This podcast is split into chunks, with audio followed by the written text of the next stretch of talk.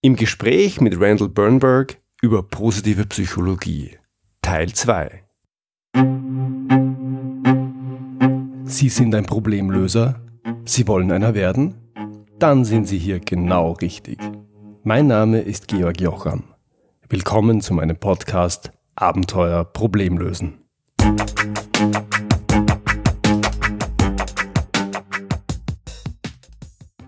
Heute gibt es den zweiten Teil meines Gesprächs mit Randall Bernberg über positive Psychologie. Das Gespräch selber haben wir schon vor einiger Zeit aufgenommen, aber gerade heute habe ich mit Randall telefoniert und er hat mir ein Angebot mitgegeben, das ich kurz vorstellen möchte. Ein Workshop, ein Training, ein Seminar zum Thema positive Psychologie, das schreckt viele Menschen erstmal ab. Um diese Hürde zu überwinden, hat Randall ein Angebot, damit die Schwellenangst ein wenig kleiner wird. Er kommt kostenlos für einen 60-minütigen Vortrag zu Unternehmen, die sich für das Thema interessieren. Und kostenlos heißt kostenlos. Keine Reisekosten, nichts. Wenn das für dich und für das Unternehmen, in dem du arbeitest, interessant ist, dann geh am besten auf die Homepage von Randall. letspeakhappiness.com ist die Adresse und kontaktiere ihn auf diesem Weg. Sein Buch Ekelhaft gut gelaunt, über das wir am Ende zu sprechen kommen, erscheint übrigens bald als E-Book. Und hier die Fortsetzung meines Gesprächs mit Randall Bernberg. Because what's going to happen at the end of the day is even more beautiful. So you make your bed, you come out, you uh, what we do if you're if you're in a relationship, uh, we my, we have rituals. You know, you have different rituals throughout the day remember, we're talking about uh, long term stories where you start daily and you do it every day. And you, you have to start rituals because they have to seem automatic after a while. And I talk a lot about how our habits are formed. And uh, habits are formed with repetition, they're formed with time and place, and they're formed with values. They're formed with like what do you really what are your values? Your vata your vatin what are your values? So if one of your values is to become a happier person then you need to start happier rituals. So make your bed. The next thing i i, I often uh, say uh, is in my workshops is i i tell people to sit with their partner and uh, when you're drinking coffee and sit 15 20 minutes make time in the morning and talk about your day. What do you plan on doing in the day? Uh, what do you What do you plan on? A little bit of visualization. What What's what success stories do you plan on having that day? Mm-hmm. Yeah. Um, so you integrate it, that into your daily life. I know on weekends it might be a little more difficult, and it even might be more difficult with children. Um, but or you write it down. You write, what am I expecting today? What are some of the things I want? To? What some are my some uh, successes that I want to have today? Uh, so you you get in your car or you get dressed, you take a shower, uh, you get in your car, and you start driving to work. Uh, very often we're in traffic. What do we do in traffic? What's the first thing we start doing? You know, That's a question to you. Actually, I hear uh, audiobooks and podcasts, so um, I don't really care about traffic jams. I kind of enjoy okay. it because it gives me more time to listen to what I, I want to listen to. That that's great. Yeah, I mean, you're you're you're you're part of a smaller the smaller population of people that can enjoy traffic. I think uh, the the first instinct with traffic is I have no control, and I'm basically I I I I, I have no control and the worst feeling to have is no control mm-hmm. over your situation. Even at work, you know, I tell managers to is to really give space to their employees and give them trust to make them to trust them in making the correct decisions and not standing behind them helping them make decisions. Give them the control and the trust because we function better when we feel in control. So you're in traffic, instead of uh, moaning about not being able to get out of traffic, because very often you can't get out of traffic, it's just the situation, is to become more mindful, is to take a look at your car and to start to be more grateful about where you're at and what you have. We live in a Western world where we have cars. We have cars with with with heaters. We have we have pretty good cars. I mean, with TÜV. In, in do they have TÜV in, Austria? Uh, it's it's got a different name, but we do have it, of course. Yeah. You have. So you have really good cars. We have highways that are really well maintained. I mean, we have so much to be thankful for. And in these moments when we're when we really don't have to control, I always say, what can you be thankful for at this very moment? Excuse me. and me. So I, I have to really mention the quote of today of uh, I believe it was of Sigmar Gabriel. You you, you heard that when Donald uh, Trump, Donald President elect Trump said Germans have to buy more American cars, and uh, Wirtschaftsminister Sigmar Gabriel replied, yeah, well, then Americans have to build better cars. okay. I like that. Um, what, a, what a, it's a nice comeback, right? I mean, it's a really a nice comeback. It's a clever, quick comeback. Yeah, and, and he, I mean, he's right, by the way. yeah. the thing is, is that you know we different cultures really concentrate on different or or uh, cannot concentrate, but are more uh, focused on different aspects of life. And in Germany and in many parts of Europe, we, we focus on being perfect. And perfection is one of these things that really, it's a wonderful thing, perfection. If I'm if I'm in my car, and especially my little German, my 20, 20 year old BM, BMW that I have that I love, and I'm on the I'm on the highway doing 200 in this car, I want that car to be perfect. And i want that those roads to be perfect. You know i'm because perfection in this case is a matter of my life and my death. So perfection is a, is a beautiful thing.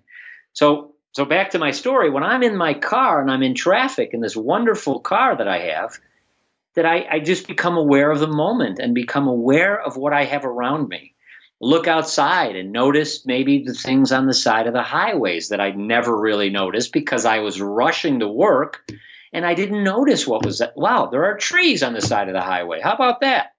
Or, boy, look at those buildings. Those are, I, have never really noticed those buildings are, you know, a 100 years old. Look at that.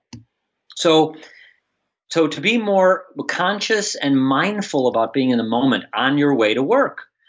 So you get to work finally, you're in the parking lot and you're sitting there before you go inside to work, just think about what your day could look like. Again, go back to, you know, what am I looking forward to today? Remember what I talked about, how I talked about my mom. What, what, are, what is my day going to be like today? What am I looking forward to? You get out of your car, you go in, you say hi to people, smiling. I mean, people underestimate smiling, but you know, smiling actually releases hormones that make us feel better. You know, there were studies done by a German scientists in the 70s that actually smiling is is this drug is like a drug. It it it works on a part of our brain that makes us gives us a positive emotion. And the wonderful thing about smiling is it's contagious. Um, you smile, other people smile back. So now you've gone into work and you started to smile. All right. Um, you go to your desk, you turn on your computer, you get a cup of coffee. Like most people, they go to the coffee machine. Uh, you go to your computer, you turn it on. What's the first thing you do when you turn on your computer? I what do you do, George? I try not to, but normally I check my emails. Right. You're not alone. There's a lot of people out there the first thing they do is check their emails. So here's what you do at work. In, before you read any emails, many people have two emails in there when they get to work. Some people have a hundred, but there's going to be definitely some not so good news in there from a dissatisfied customer, a dissatisfied employee, maybe your boss.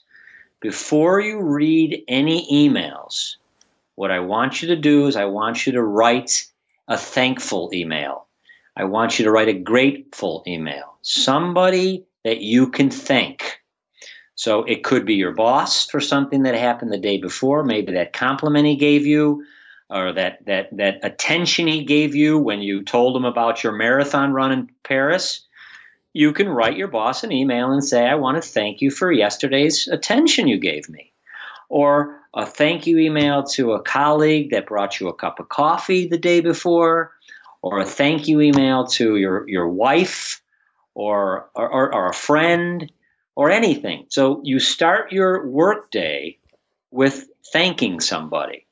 Now, this is beautiful because what it does is it starts your business because your computer very often is your business. It starts your com- business world thanking somebody. Again, remember, we want to start out with a positive emotion because these positive emotions make us more problem solving. Yeah. more creative in solving problems. So it starts our day with something beautiful. I especially then, like, I especially like that one really. I have to make yeah. that a habit. I like it. And, and basically, it's a habit. We talked about these habits. So, what do you do? You can connect, you know, habits are time and place. They need to be connected with a time and a place.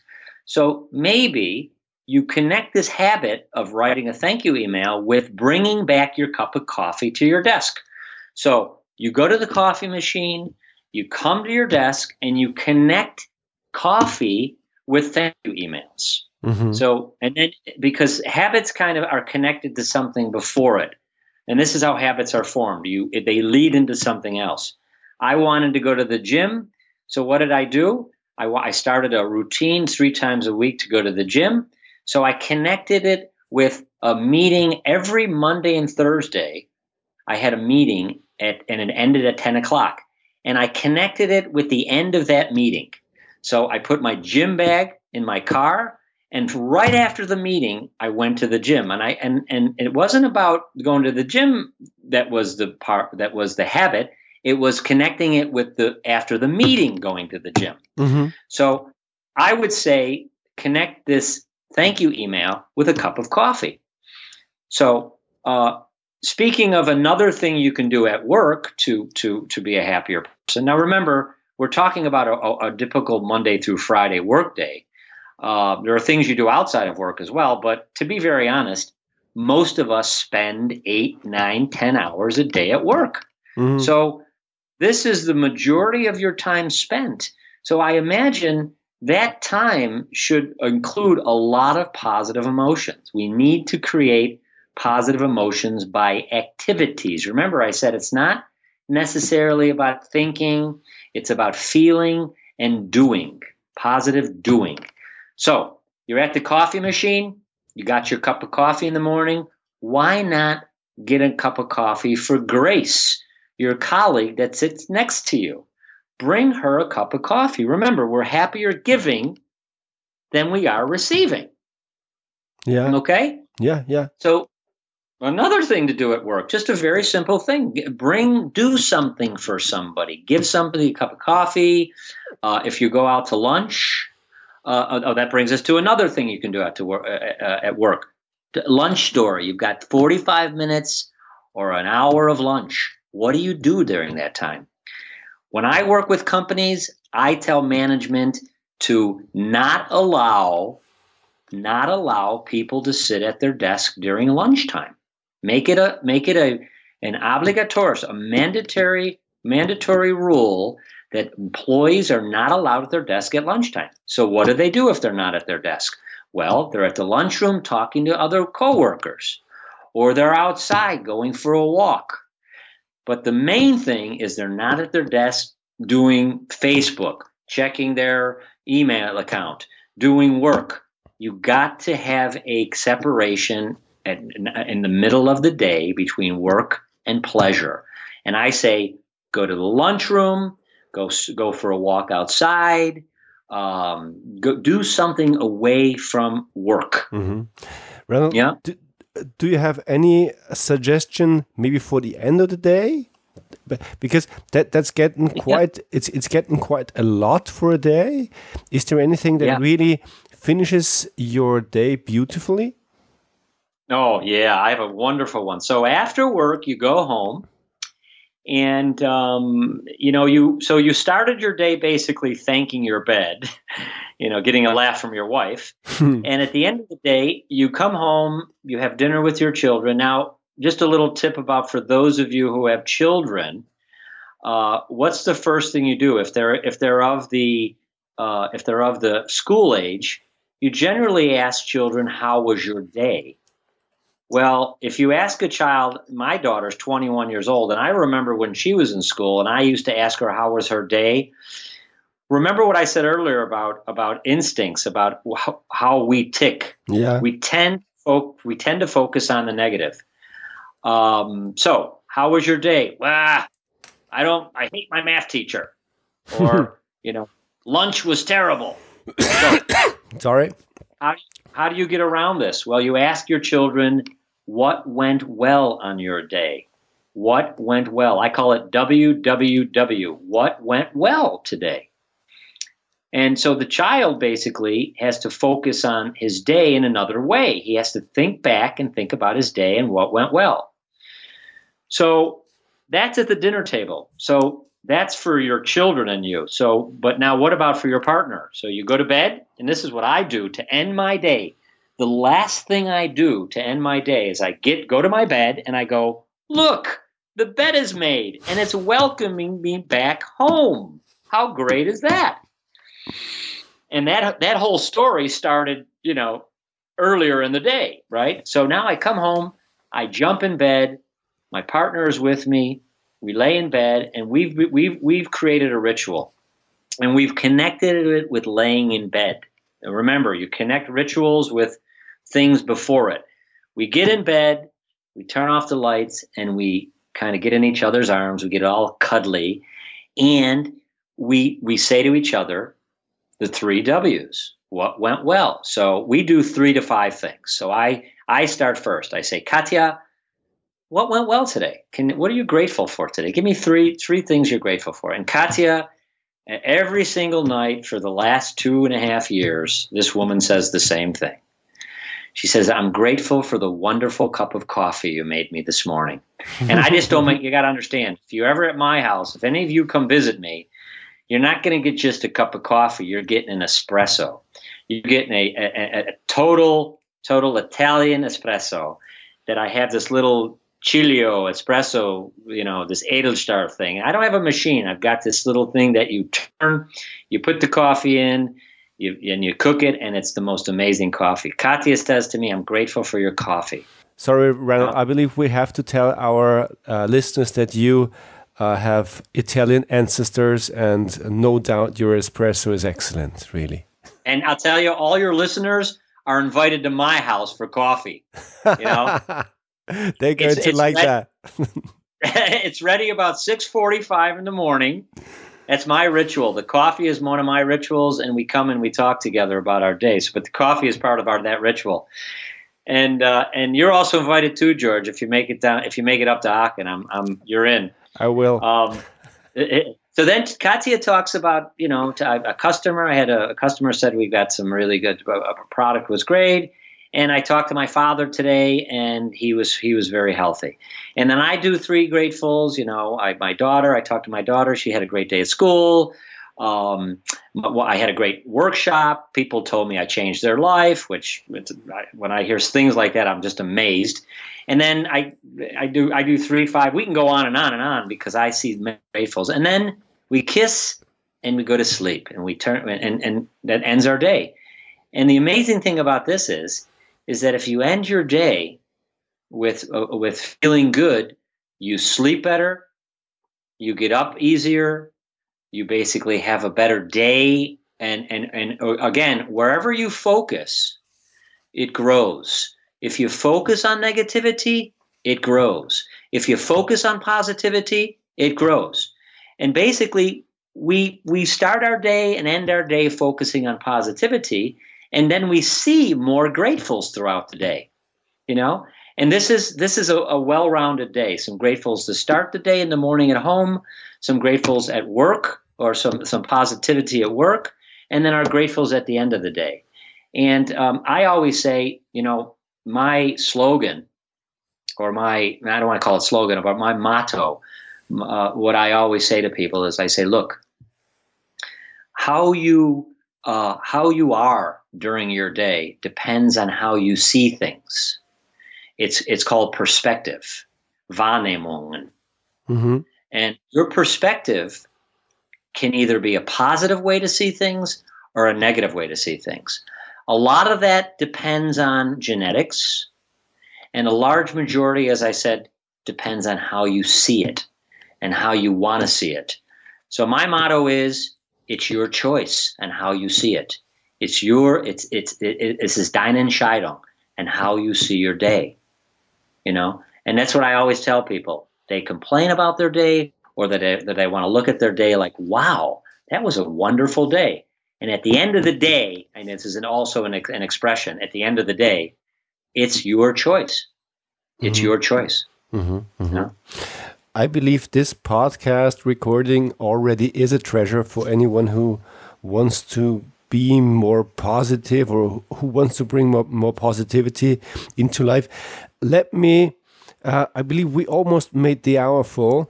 There's one more question um, that's important to me as a problem solver. Um, I yep. know that in psychology, um, there's something like a, a growth mindset and a fixed mindset. Can you tell us something about that? Sure. Uh, um, a woman named Carol Dweck uh, did some research in the 70s and 80s, and uh, she was a, a, professor and a, uh, a, wonderful. I mean, she's she's changed this whole positive psychology, uh, uh, this whole realm of positive psychology. She really added to it. Um, she did some research where she went into some schools and she worked with school children. And very interestingly, she went in and she she offered, she gave them a test. She told kids, we're going to take a test. Now, and I don't know about you, but when I was in school and people and the teacher said, "Okay, kids, surprise, we're having a test today," hmm.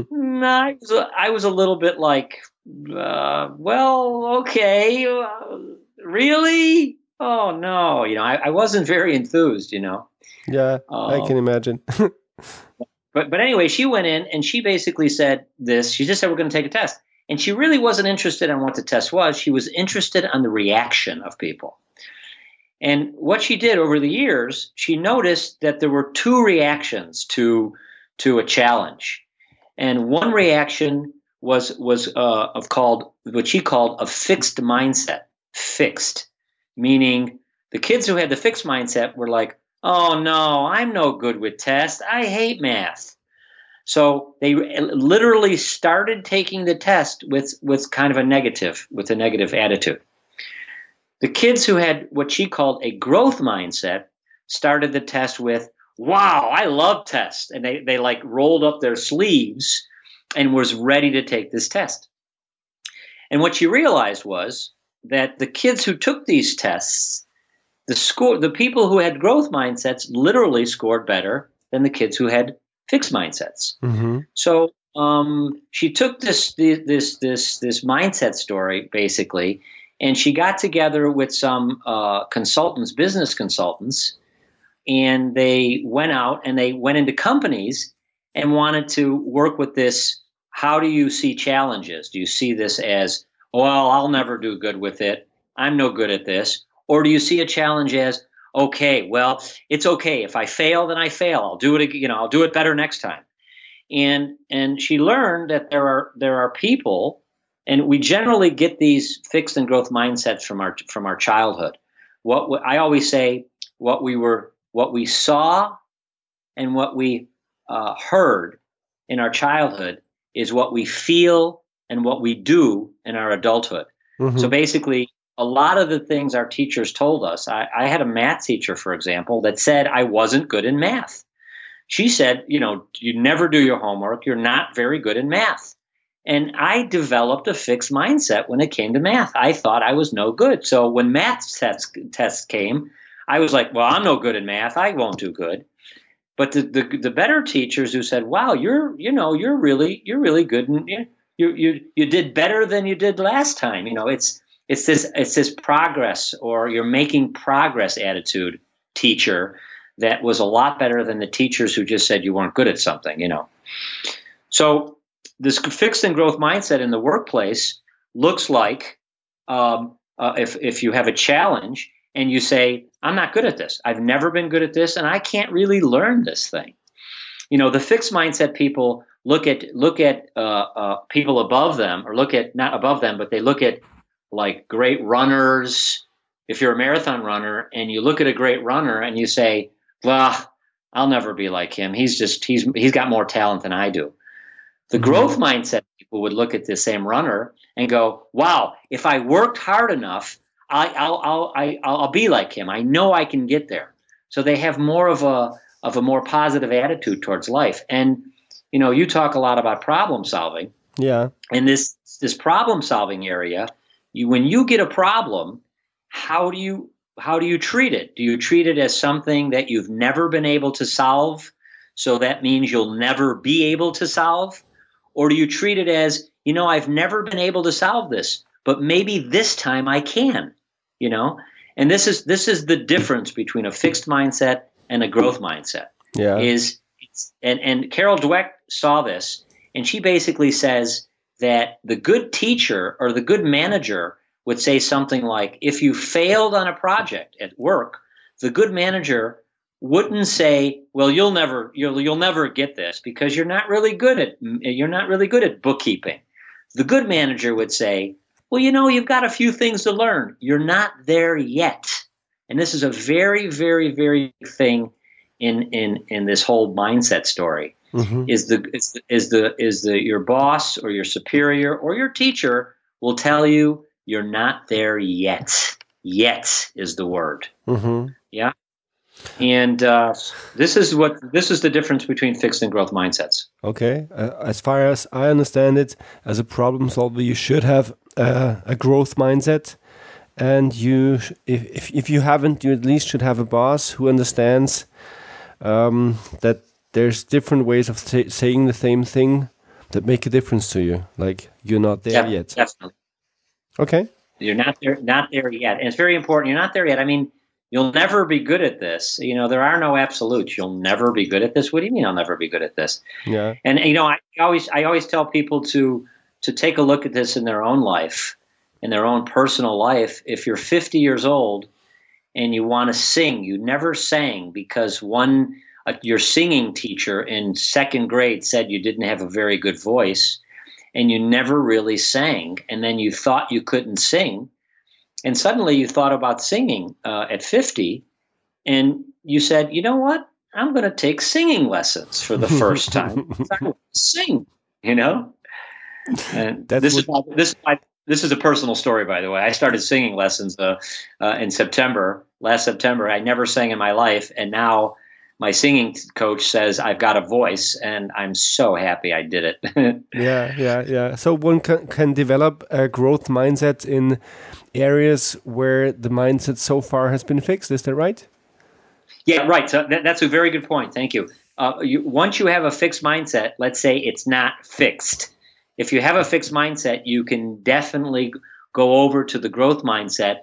And and one wonderful way to do this is is to face your fears mm-hmm. because mm-hmm. the fear the fear that you developed in your childhood from somebody who said to you you weren't good at it or a trauma that, that you had, some kind of trauma that made you fearful of something later in life, that fear generally continues throughout your life. And if you just face that fear and say, you know what, I'm afraid of heights because somewhere along the line, my mother told me that it's dangerous to climb trees, so I'm afraid of heights. Well, what about start to climb trees? What about taking a climbing course? Mm-hmm. What about to tackle this fear that you have? And this is the one of the best ways to go from fixed to growth mindset is take a look at what you're really afraid of and go out and do it. Mm-hmm. Because eventually you're going to figure out you're not there yet. okay. Um, Randall, you have been out there in Germany for 17 years now, um, um, doing workshops, doing trainings uh, um, in companies, and yeah. you just finished your book. And I haven't read it, obviously, because it's not out yet. We'll see if it's out when we when we publish this podcast. But I love yeah. the title. It's called. Say it, please. Uh, it's called Ekelhaft gut gelaunt. Ekelhaft gut gelaunt. Fantastic title. Do you want to tell us something about the book? Yeah, well, the book is, uh, you know, this, in English, it, it, almost sounds better in German than in it's disgustingly happy in English. It's much better in German. It's much It is better. actually. Yeah, have- yeah, I like it a lot. yeah. Well, the book actually uh, is. It took a. It's, it basically took a long time to to put the concept of this book together, and and, and it took even a longer time to sit down and write it. Um, uh, the book basically is a book. Uh, it, it's about three things. It's a. It, it tries to do three things. Um, I have ten chapters, and in these ten chapters, I do three things. The first part is it's an autobiography. And uh, so basically, uh, every chapter is about a period or a person in my life growing up. Mhm. Um, first chapter, for example, I'll just tell you what the first chapter is about, and then every chapter is similar, but just with a different person and a different and a different uh, experience. First chapter is about my grandfather because he basically started this whole thing. My grandfather, uh, my mother's father. Now, my grandfather was mafia, and you know, we when you think of mafia, a lot of people think of the Godfather films. You know, they think of, uh, yeah, what are you doing? Yeah, what do you want? You know, they think of they think of uh, a lot of this romance. I mean, they they they look at it and they think of, oh, it's it's so it might be really cool to be Italian. I mean, it's got some bad points, but it's a great to have these Italianness. Well, let me tell you, growing up in a mafia family isn't all it's cut out to be. Isn't all it sounds like in movies or sees it looks like in movies. Um, I grew up with a very, very strict and violent grandfather, and um, that stuff gets passed down. You know, these these things uh, gets passed down, and in psychology, trauma being traumatized traumatized as a child what I said earlier turns into fear as an adult, you know. Mhm. So I had a lot of these traumas uh, from my grandfather. I had a, uh, there's one chapter. I had trauma uh, in my neighborhood, which was a very Italian, tough. You know, it was in the '60s and the '70s, and it was very racial, uh, uh, uh, very very racial. It was the South Side of Chicago, um, and in those in, tho- in those years in the '60s, America was divided on two to, in two ways, black and white. I mean, we were divided on racial lines. I mean, even today, if you look at America, we've got this whole racial thing going on. And, you know, history really says a lot about what we see today. You know, what we what was historic 50, 60, 70 years ago really we say uh, is shown today in the way people are and how they react. So racism was really big back then in, in the 60s. And a lot of my stories is about my neighborhood, uh, growing up in a violent neighborhood, growing up in. It, so it's kind of a tough book to read. So Mhm. every chapter talks about an auto, like something autobiographical. Uh, and then the second part in that same chapter does something in, in, in psychology called reframing, to reframe. So basically, I go back into that experience I had and I try to pull out two positive experiences that I had with this with this seemingly somehow challenging experience. I try to pull out two positive experiences and I try to make them into basically a, uh, a, a, a science, you know. So now what an autobiography turns into a science book. So I pick out two things that basically I learned from my grandfather. And and one of those things I really learned in a positive and more like I can a scientifically positive thing is rituals and traditions. My grandfather was very very big on rituals and traditions. You know, Mhm. he uh, we grew up. He lived next door. Uh, my mother lived uh, on the first floor in our building. Her sister lived on the second floor, and her sister lived on the third floor. So I had two aunts on the second and third floor, and they had children. There were nine of us, nine grandchildren living in the same building Okay. l- next door to my grandfather grandmother. So, uh, and this is how Italians are. The Italians are very, very uh, big on uh, um, family, as you, as you as you well know. So, um, I basically uh, grew up with this whole family story, and my grandfather he he said birthdays needed to be celebrated with the family Christmas needed to be celebrated with the family. Uh, eating together. Very often we ate together. I, I actually ate with my, my mom every single mom and dad because my grandfather basically made it a rule that we need to eat together, you know? And um, uh, so rituals and traditions. So now I, I, I the book now, the, the chapter, chapter one talks about uh, how science talks speaks to rituals and traditions.